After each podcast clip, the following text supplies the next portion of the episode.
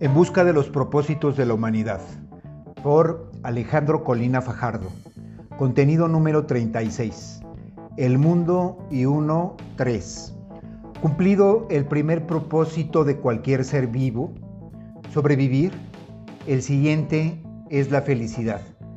Y uno puede alcanzar la felicidad apegado al modelo ideal de vida que el mundo ofrece o apegado a un camino diferente que ha resuelto uno en forma personal. Pero el ideal de felicidad comparte con todos los ideales la propiedad de enajenar y atormentar a quien edifica y pondera su vida conforme a él. El asunto es grave. No alcanzar el ideal de felicidad lo condena a uno a una vida miserable y muchas veces alcanzarlo también, pues cuando se realiza, pierde su carácter de idealidad, de tal suerte que lo que uno no soporta es la realidad, o soporta poca, como dice el poeta. Que uno sea presa fácil del ideal y no pueda sino perseguir el mejor modelo que la sociedad ofrece, da cuenta de esa dificultad común para encontrar la dicha en la realidad y es que también resulta fácil desear otra realidad o al menos corregir la actual.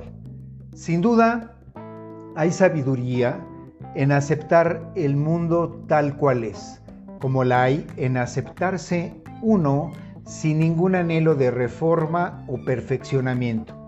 Sobre todo porque aceptar el mundo y aceptarse a uno mismo en su más desnuda realidad constituyen los primeros pasos, como reconoce la psicología actual, para cambiar el mundo y cambiarse a uno mismo.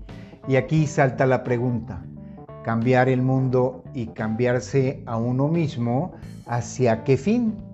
Por fortuna, la respuesta escampa el terreno, para que el mundo sea conforme a su esencia y uno también.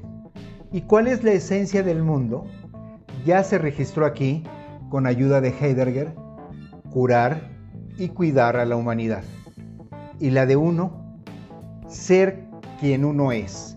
He aquí la pregunta mayor. Pero, ¿quién es uno? La pregunta mayor porque su respuesta escapa a la generalidad.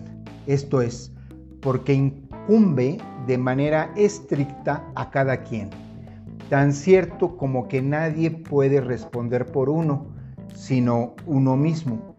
Lo cierto es que adecuarse o revelarse al mundo constituyen posibilidades básicas de ser, no menos cierto que muy bien puede encontrarse uno a sí mismo en la adecuación como en la rebelión, o desencontrarse perderse. Y así como puede darse el caso que haya quienes cumplen con el modelo ideal, pero sean extraños a sí mismo, hay quienes lo cumplen y se encuentran consigo mismos, como puede darse el caso de quienes se revelan al mundo ideal y se encuentren consigo mismos, como quienes se rebelen desde el desencuentro de sí mismos. La clave reside en que uno se encuentre con uno. Para dar con ella hay que insistir, no resulta fácil, pues cada quien debe encontrar su respuesta personal en medio de mil y una generalidades. Y la mayor de ellas es la felicidad.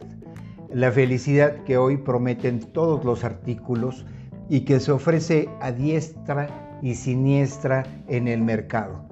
La felicidad que antes que se consumara por completo la edad del nihilismo, se sabía hija del bien, del bien que a su vez se sabía asociada a la verdad.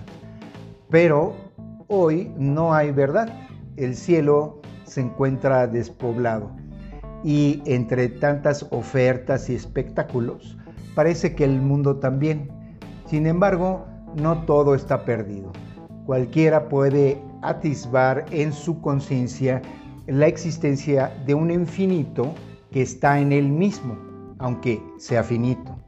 Cualquiera puede dejar de desesperar de sí mismo si lo ve, pero, sobre todo, si lo ve y no resbala en la red del fanático que cree conocer la verdad y el bien.